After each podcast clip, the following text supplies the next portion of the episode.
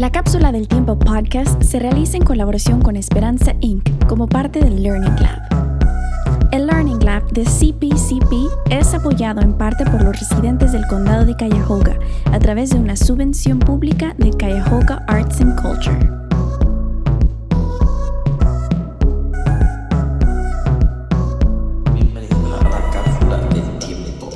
En este episodio, Valeria, Maydi, Lía, Katy, Misael, Oramaika y Laura platican de... Bueno chicos, ¿qué han pasado ustedes en este año 2021? A mí en este año me han pasado muchas cosas buenas, he conocido amigos, familia, me han dado muchas buenas noticias, he podido compartir con personas con las que yo no compartía antes, llegué a perdonar cosas que yo no creí perdonar a alguien. También cambié mucho en cuanto a mi personalidad y una de las buenas noticias que me, me han dado es que unos familiares, o sea, hermanos de mi papá de República Dominicana, que estaban pasando por un proceso de papeles para venir para acá, para Estados Unidos, se los aceptaron. También una de las buenas noticias es que mi abuela se recuperó del COVID y que no perdí a, a mi abuelita querida aunque casi siempre discutimos peleas de nieto y abuelo, pero le doy gracias a Dios de que ella está viva. Y pues muchas cosas más hay. Bueno, para mí el 2021 no ha sido como que muy emocionante, digamos, normal, encerrada en la casa todo el tiempo como el 2020, recibiendo clases online, pero lo bueno de este año es que he estado sacando buenas notas, solo A y B y entonces me siento orgullosa de mí misma por eso. Pero sí, eh, todos estos días la pasaba aburrida. Hoy que ya se acerca mi cumpleaños, número 16, eso me emociona también.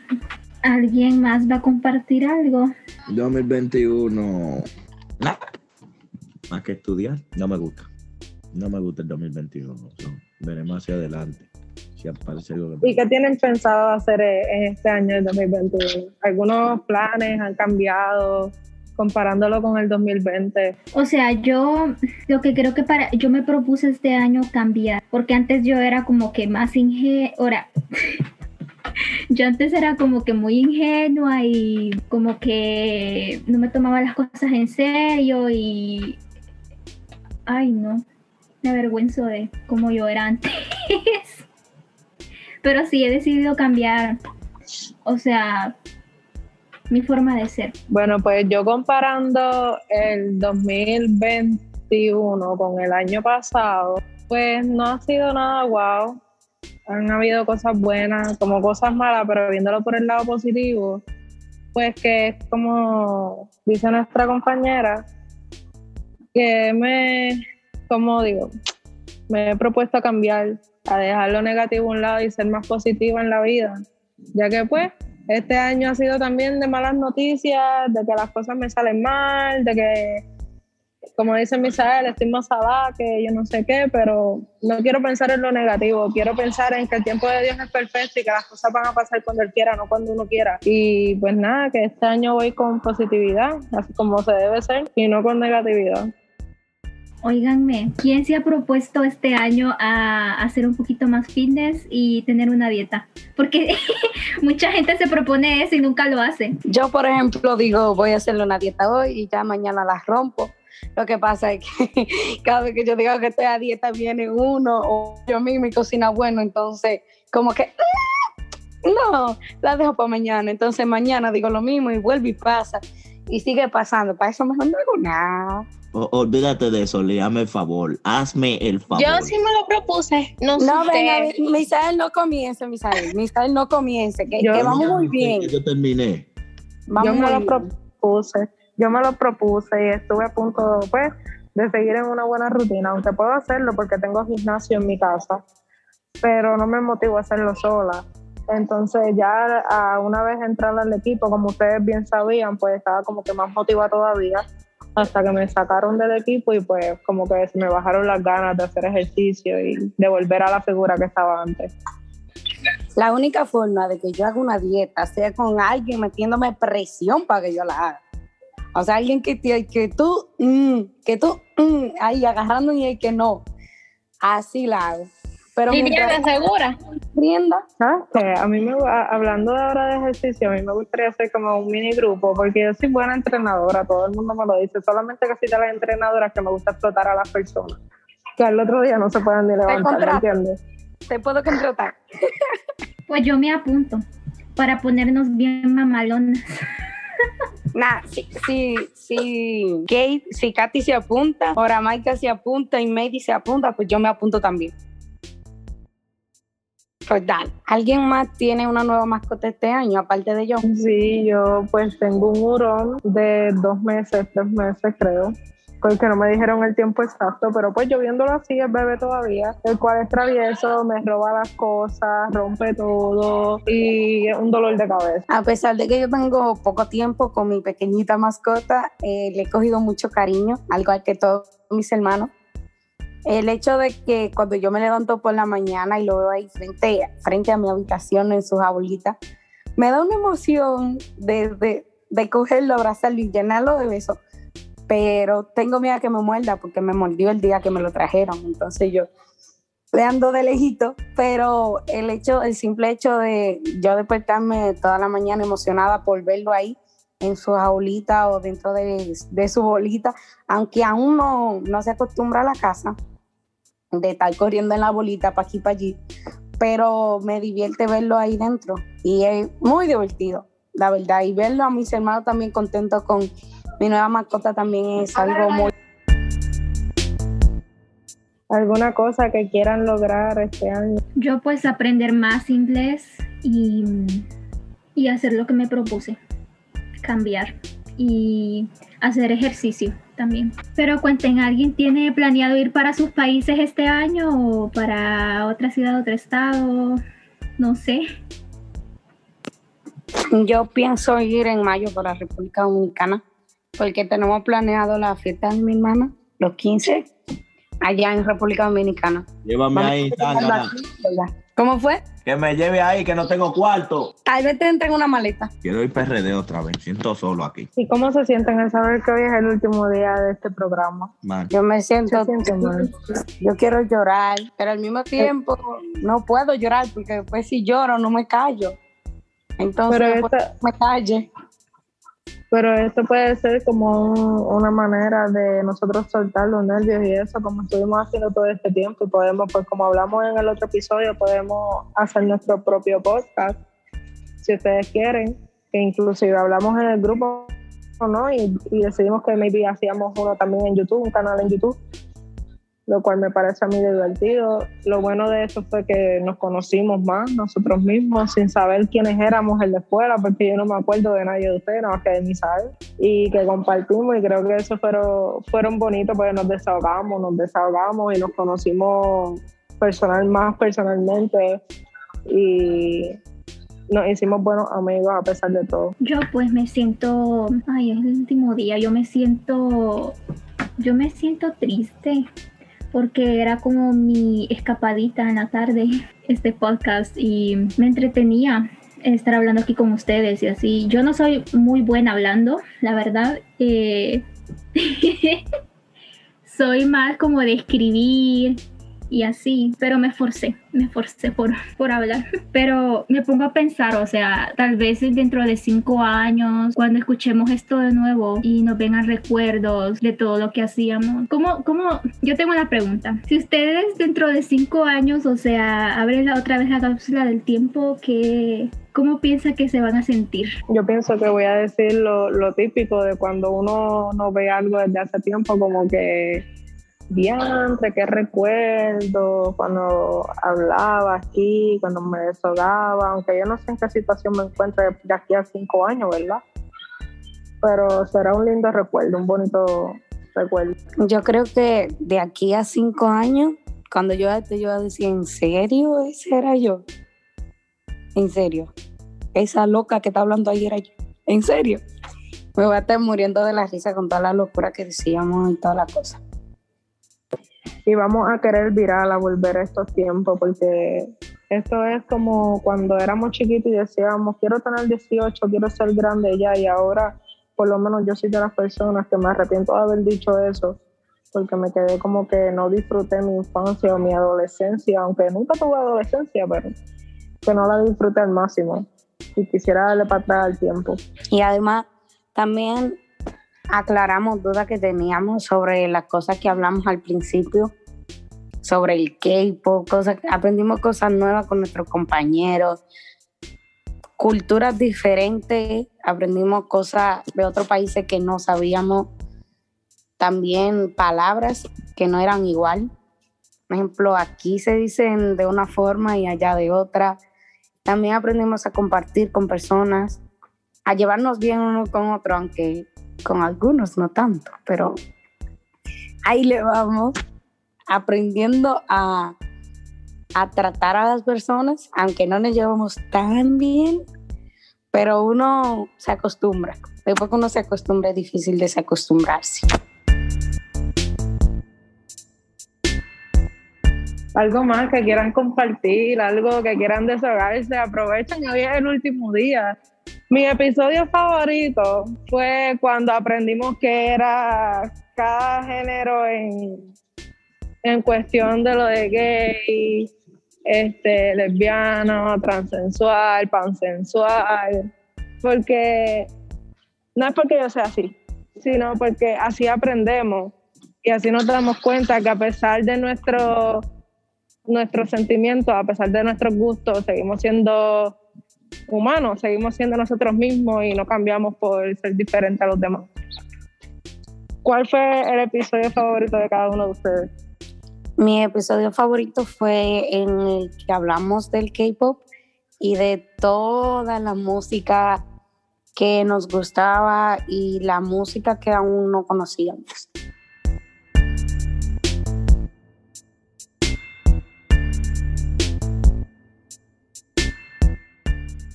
¿Qué piensan acerca del, del regreso a la escuela? La verdad, mi opinión acerca de la escuela es...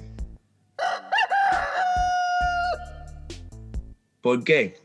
Porque primero que todo, yo voy a ir a una escuela hasta el día entero trancado en una jaula donde yo no puedo comer con mi compañero porque va a ser me pegue el coronavirus. No voy a estar con los mismos profesores y como quiera vamos a pasar, aunque estemos quemados. Like. No le veo lógica a eso. Para eso me quedo yo en mi casa acostado. Segundo, no sé para qué van a abrir la escuela cuando ya quedan nada más como dos meses de escuela. Like, no tiene sentido. Es algo estúpidamente sin lógica. Tercero, si usted no está preparado para abrir la escuela con la protección que lleva, no la abra. ¿Para qué va a perder tiempo a buscar problemas? Evítese los problemas. Entonces, para mí eso es 100% algo sin sentido. Esa es mi humilde opinión sobre abrir la escuela, volver a la escuela de nuevo. Yo no sé, pero siempre que Misael habla a mí, a mí me da una risa. Ay, no. Yo lo que pienso que no tiene sentido que regresemos a la escuela si vamos a estar en, en un salón todo el día nada más con un grupo, porque así nos dijeron, y nada más vamos a ir dos días a la semana y vamos a estar como lo mismo como que estuviéramos en la casa online. No vamos a tener nuestros profesores ahí mismo. O sea, ellos nos van a estar enseñando como de otro salón y nosotros vamos a estar en otro salón y siento que no, no tiene sentido para nada. Yo pienso lo mismo.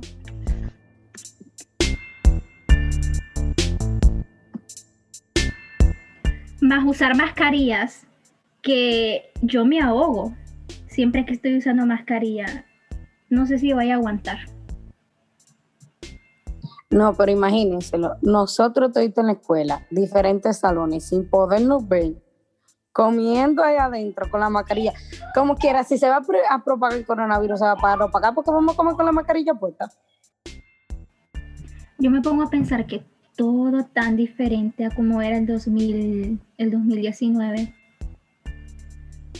O sea, hacíamos cosas tan diferentes, éramos felices, dábamos abrazos, besos, nos mirábamos con, con nuestros amigos, estábamos en la escuela, esto en el gym, yo me acuerdo que estábamos en mi grupito, en el gym, o en la cafetería con mis amigos, bromeando, riéndome y todo. O sea, yo era feliz y no me daba cuenta. Y lo que pienso es que hay que vivir la vida, hay que disfrutar de los, de los mm, de, de, las cosas que tal vez nosotros pensamos que no tienen como importancia. Pero es que hay que disfrutar cada día de nuestra vida porque no sabe cuándo va a ser el último día o si todo va a cambiar. Ahora estamos aquí sin, ¿cómo puedo decir? Como antisociales, o sea, en una computadora hablando. Es cierto, es como dice Katy. Antes, Katy era, ¿verdad? Antes éramos felices y como que no lo sabíamos. Antes podíamos ser nosotros mismos y ahora estamos como atrapados en, nuestra propia aula, por decirlo así, que es nuestra casa, sin poder hacer nada, sin solamente hablando con amigos a través de, teléfono, a través de computadora, sin poder salir. Aunque hay gente que sale, hay gente que se reúne, que comparten, pero no es lo mismo, no es lo mismo que antes. ¿Y ustedes qué piensan cómo se debería de continuar dando las clases?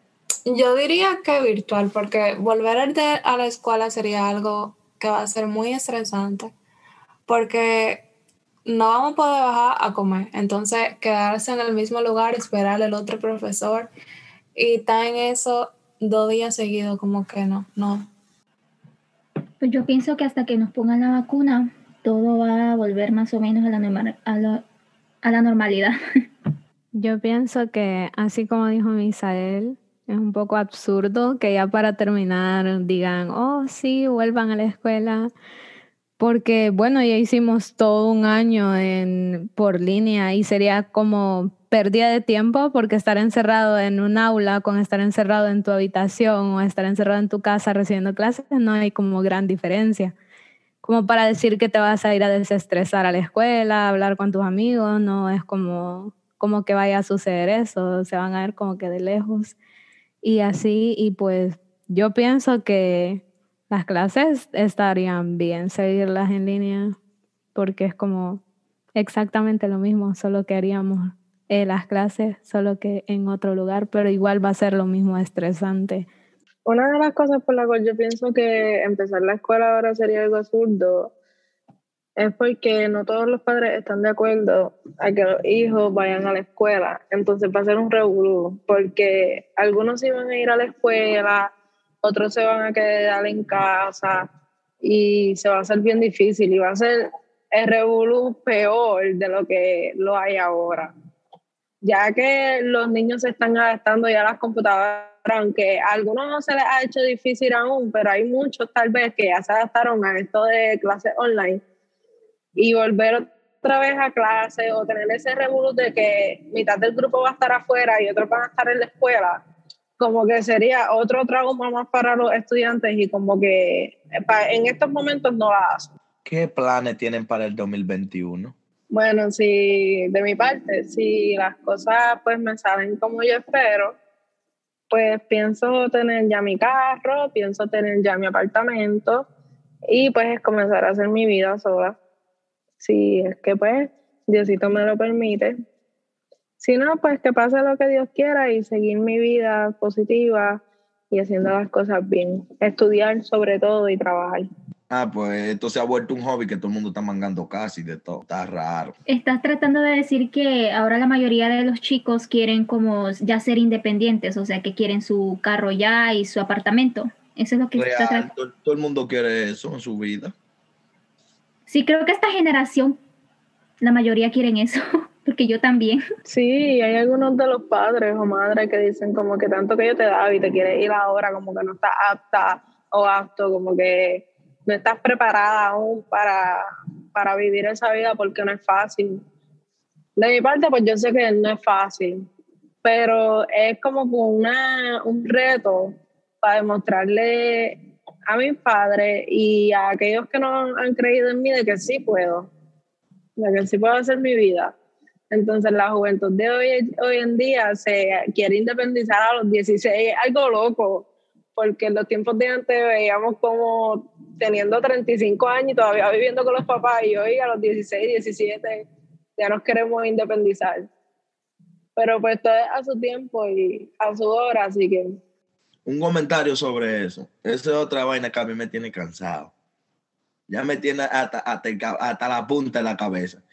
Óigame, la vida de adulto no es ningún difícil nada. Usted nada más tiene que saber cómo usted hace su cosa. Si usted trabaja y si usted tiene que mantener una casa, preocúpese por trabajar y ya. Eso es como algo. A mí mismo me lo dicen todos los días. Ah, te va, te va, te va. Pero nunca me llegan a, me llegan a sacar ahí. No le veo sentido. Me tratan de atemorizar también que la vida de adulto es un problema. Eso no es ningún problema porque un día te va a tocar y si tú no quieres que te toque, no voy a decir la palabra porque no es la adecuada, pero a todo el mundo le toca. Aunque tú no quieras, tú vas a tener que hacerlo. No, y el problema de muchas madres también es que cuando no quieren que como que el hijo o la hija haga nada y como que los malacostumbran a esa vida así y después a la larga cuando les toca trabajar y eso no quieren trabajar y es mami dámelo todo o mami puede hacer esto o yo espero por mamá cuando no se debería hacer así. No sé si yo soy la única que piensa de esa manera, pero yo trabajo desde chiquita y no es que a mí me, me han obligado, sino es que a mí me gusta trabajar y a mí no me pueden decir, ah, que tú no sabes todo lo que ha vivido tu mamá. No, pues si yo la, yo la he ayudado, yo sé, yo, yo me he frustrado, yo he llorado, yo he gritado también del estrés desde, desde pequeña. Y ese es el error de algunos padres, que no dejan que sus hijos hagan nada, literalmente nada, hasta cierta edad. Como que no los dejan experimentar. Nadie aprende por cabeza ajena. Y eso es lo que algunos padres, pues, como que intentan evitar y como que lo hacen peor. No sé si lo han visto en algunos casos, que un ejemplo, la mamá dice como que no, no vas a hacer esto. Cuando la verdad lo que se necesita en una relación entre padres e hijos es confianza. ¿Me entienden? Como que, like, en vez de decirle no, no haga esto, para que no lo haga después a escondida, que es peor, pues darle como ese, esa libertad, pero siempre y cuando tenga como que precaución. Tú estar pendiente a eso para después decirle como que te lo dije, como que aconsejarlo primero en vez de decir no haga esto y lo hagan. Yo les voy a dar mi humilde opinión y espero que no se ofendan, ¿verdad? eh, yo pienso que la escuela es una basura. Hablando la realidad, pienso que es una basura y las universidades solamente son negocios para la gente rica. Ok, yo les, ahora les voy a explicar el por qué yo pienso de esa manera. Porque en la escuela te enseñan que, oh, que cómo sacar una raíz cuadrada, oh, que cómo hacer lo otro, pero no te enseña cómo manejar tu dinero, administrarte bien, cosas que vas a necesitar realmente en tu día a día como vida. Es lo mismo con los padres. Hay muchos padres que, como dice Ramaica, hay muchos padres que no, no, dejan crecer a sus hijos en el sentido de madurez. Deberían de, en, lugar de estancar y decir y meter miedo, así como dice Ismael, ve, Misael, que, que oh, ser, ser adulto es muy difícil, en lugar de decir esas palabras, deberían de sentarse con su hijo y decirle, mira, esto es administrar el dinero, tienes que hacerlo de esta manera para poder salir adelante para no tener tantos gastos y que se te haga más difícil. Eso es lo que deberían de hacer. Y en las escuelas es lo mismo. Deberían de enseñarte cómo respetar las opiniones de los demás. Deberían de enseñarte a tener una mejor sociedad, porque la sociedad en la que vivimos es una sociedad realmente horrible. Y, y, es lo mismo, deberían de enseñar eso, deberían de enfocarse en enseñarte cómo administrar tu dinero, que es una tarjeta de crédito, que es una tarjeta de débito, que son esas cosas, porque la raíz cuadrada que te enseñan a sacar no te la van a pedir en nada cuando vayas a comprar tu casa. No te van a decir, oh, porque usted sabe matemáticas, yo le voy a perdonar la vida cuando te vayan a saltar. Obviamente no es así. Entonces, creo que deberían de enfocarse en la educación, en cosas así, en lugar de estarte enseñando cosas que no son tan necesarias, o sea, que no las vas a necesitar en tu vida como una base. Deberían de enseñarte cosas así, como administrar tu dinero y saber cómo respetar también a los demás para que también te respeten. Se nota que tú vayas a ser youngie. Oh, una humilde opinión también acerca de eso, sí, la verdad, la escuela la escuela es un lugar donde mata simplemente personas que tienen grandes ideas para el mundo. Y en la escuela se la matan. ¿Por qué? Porque hoy en día tú sueñas con hacer algo y en la escuela te dicen no, porque no puedes hacer eso porque tú tienes que durar tanto tiempo estudiando, tú tienes que pensar, tienes que invertir dinero, cuando en realidad tú, no todo tú necesitas estudiarlo. Like, cuando a mí, cada vez que yo veo una profesora de matemática que me dice a mí, ah, saca la raíz cuadrada de qué sé yo cuánto, de qué sé yo cuánto, yo me pongo en la mente, señora, cuando yo voy al colmado, yo digo, dame la raíz cuadrada de arroz o la raíz cuadrada de 25 de jugo y esto y esto. La, la escuela es como un lugar donde no te dejan tener grandes ideas, solo te enseñan lo que ellos quieren y lo que les conviene. A lo cual también se le diría que un negocio, porque te dicen rápidamente, tienes que comprar tal libro que cuesta qué sé yo cuánto, tienes que comprar esto que cuesta qué sé yo cuánto. Entonces, eso para mí eso no es educación, eso es todo un negocio. Eso es como que tú estás comprando la educación en pocas palabras. So, yo no le veo lógica a eso. Bueno, yo lo que pienso de la educación es que, o sea, no siempre en la escuela que la educación viene, la educación viene siempre de la casa. Bueno, yo no tengo mucho que decir, pero, o sea, solamente quise decir eso porque a veces las personas siempre piensan que la educación es de la escuela. La educación se la da, o sea, los padres. Mi otra opinión es que para mí no toda educación, porque yo conozco gente que son mucho más humildes que una gente que ha ido años a la escuela, a diferencia de una gente que, vamos a poner, no sabe leer o no sabe escribir.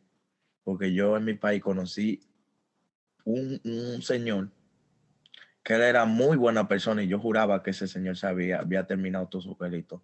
Él me dijo, no, yo nunca la acabé. A diferencia de cuando yo me topaba con una gente que supuestamente tenía un título de que había finalizado su escuela y la universidad y te hablan de una manera que tú dices, bueno, si esto lo estudio, yo prefiero no estudiar nada. Y muchas veces yo digo que, que todo en este mundo es un negocio. Y no le veo sentido a eso.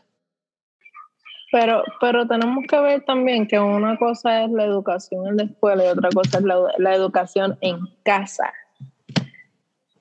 So, los papás, ¿verdad? Digo yo, tanto en la escuela como en la casa se supone que se enseñan los modales. Y estoy de acuerdo con ustedes de que, o sea, de que no todas, sino que algunas clases las dan como que por darlas, porque ni las necesitamos en un futuro.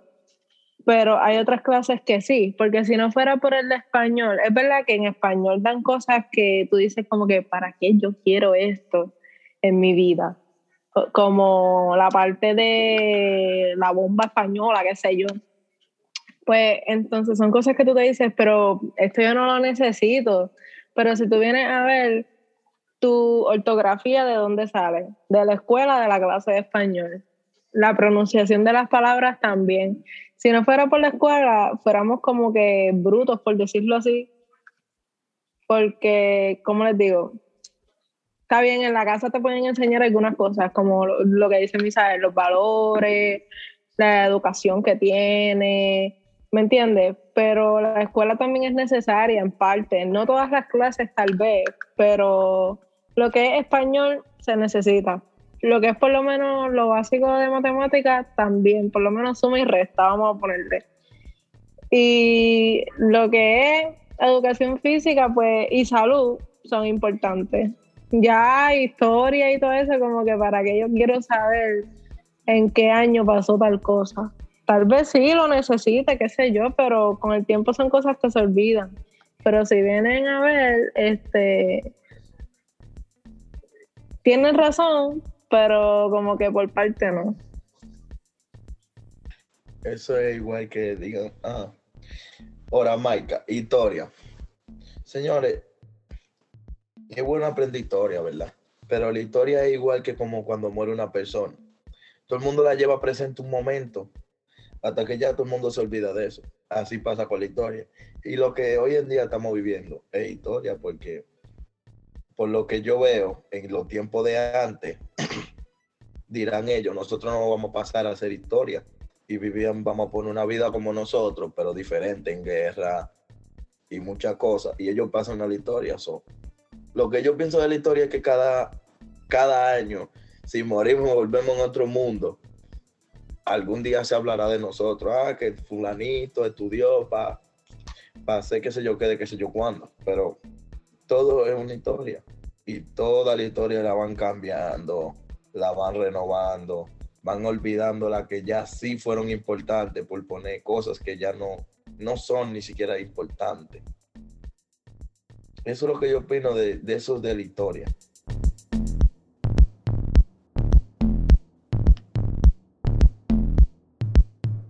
Yo pienso que así como dice Ramaica, sí hay clases que se necesitan, porque obviamente tu buena ortografía y esas cosas, no el saber sumar y restar. Pero también debería, lo que deberían de hacer es como quitar las clases que no son tan necesarias y también enfocarse en lo que, en enseñarle a los, a los niños desde pequeños que las carreras que existen. O sea, las carreras, con las carreras que existen me refiero a, por ejemplo, que no solo está un doctorado, no solo está eh, que puedes estudiar para maestro, no solo está, o sea, que te muestren, o sea, los distintos trabajos que existen para cuando tú llegues a grande. ¿Para qué? Para que se interesen, porque Nadie va a decir ahora en día, oh, yo quiero ser un astrofísico, me gusta la física, me gusta eh, ver lo del espacio o esas cosas. Es como raro alguien que lo vaya a decir. Mientras que si enseñaran como cosas así, los niños desde pequeños podrían ir viendo, oh, me gusta esta parte, me gusta la otra, o no me gusta esto y me gusta lo otro no como clases tan generales que a veces no son tan necesarias, sino que cosas así que te exploten en el sentido de, de tu imaginación, que te dejen crecer, que no solamente te estanquen con que solo existe la matemática y esta materia y solo existe esta otra materia, ¿no? Sino que, que haya muchas otras cosas más por las cuales los niños se puedan interesar y puedan buscar como un mejor futuro para tener un buen trabajo cuando ellos lleguen grandes y que el trabajo lo disfruten.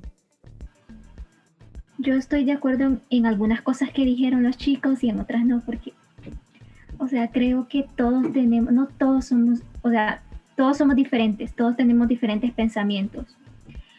Y lo que creo es que en lo que nos queda de nuestra vida, pues vamos a ir aprendiendo muchas cosas en la escuela, cosas de la vida y de los errores que cometamos, pues de ahí vamos a aprender también.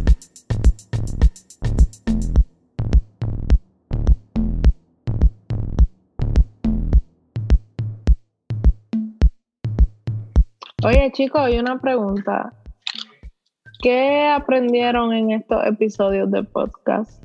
Yo, pues aprendí en el episodio que se trataba de mm, diferentes géneros o el sexualismo, pues aprendí lo que es eh, una persona asexual y pansexual, porque no sabía la diferencia. Yo aprendí que era lo de K-pop, yo aprendí muchas cosas, pero los episodios así que más me llamaron la atención, favorito, por así decirlo, fue el de los tipos de generaciones y eso en el mundo LGBT.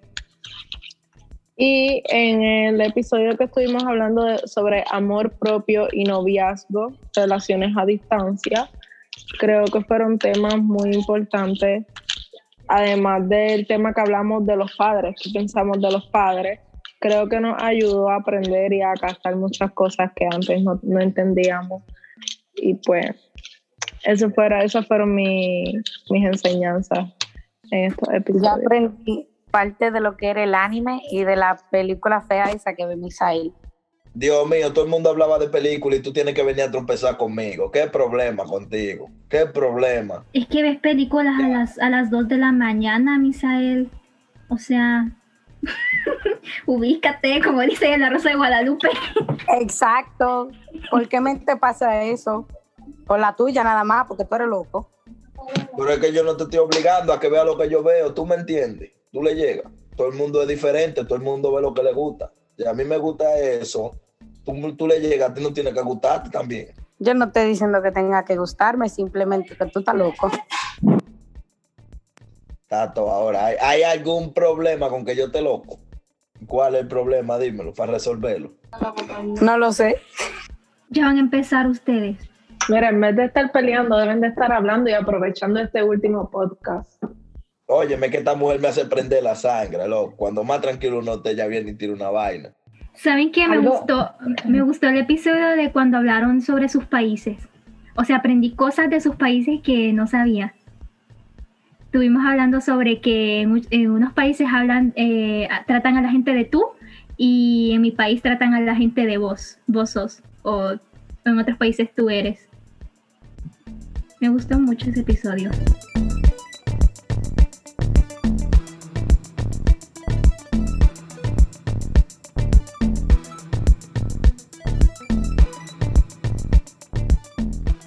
Bueno, ya como es el último episodio, ay, se me hace un nudo en la garganta. Yo quiero decir que muchas gracias a todas esas personas que nos escucharon. Eh, la verdad que fue un placer estar aquí, compartir muchas cosas con ustedes. Eh, nunca creí que iba a estar así como un podcast, porque no me gusta hablar mucho, pero fue muy bonito. Creo que voy a recordar esto para toda mi vida. O sea, nunca creí que nos iban a escuchar personas de diferentes países como México, España, Argentina, El Salvador, muchos lugares. So, muy bonito todo. Muchas gracias a todos por escuchar nuestras locuras y todo lo que pensamos. Por escuchar las peleas de Misael y, y Lía. Pero en especial por porque yo sé que esas personas que nos escucharon aprendieron junto con nosotros eh, de muchas cosas. Se entretuvieron, se rieron. Y yo también les di las gracias porque jamás pensé que nos escucharan, bueno, pensamos que nos escucharan hasta de España. Y de verdad que se lo agradecemos mil. Y pues espero que si decidimos hacer otro podcast de nosotros, pues puedan poder encontrarnos y escucharnos y darnos ese apoyo que nos han dado en este. La verdad que yo me siento muy agradecida por, sopor- porque me soportan. O sea, no todos, pero me soportan. Bueno, yo en este podcast aprendí de cada uno de ustedes a, ¿cómo les explico? A ver cómo todos tenemos una manera distinta de pensar. O sea, aprendí a ver las cosas no solo desde mi mismo, desde mi punto de vista, sino que también de la manera en cómo ustedes la ven y cómo compartieron acerca de, de lo que sabían, bueno, saben, y cosas así. Y pues qué bueno que nos llegó a escuchar bastante gente y que como dice Aramaica, pues recorrieron estos meses, fueron, ¿verdad? Recorrieron estos meses eh, junto a nosotros acerca de los temas que hablamos y pues fue bonito. Muchas gracias a todos y a todas por escucharnos. Nos Nos vemos hasta la próxima. Y pediremos de suavita y por favor que usen sus mascarillas. Gracias por escucharnos, que tengan buen día. Usen mascarilla. Gracias por escucharnos.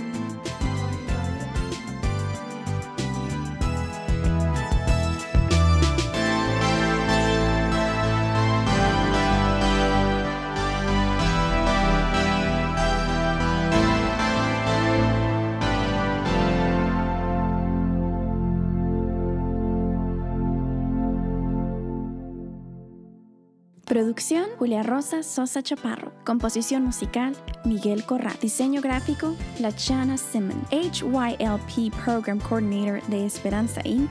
Jacqueline Miranda Colón. Assistant Director of Programs de Esperanza Inc. Yacine Cuevas.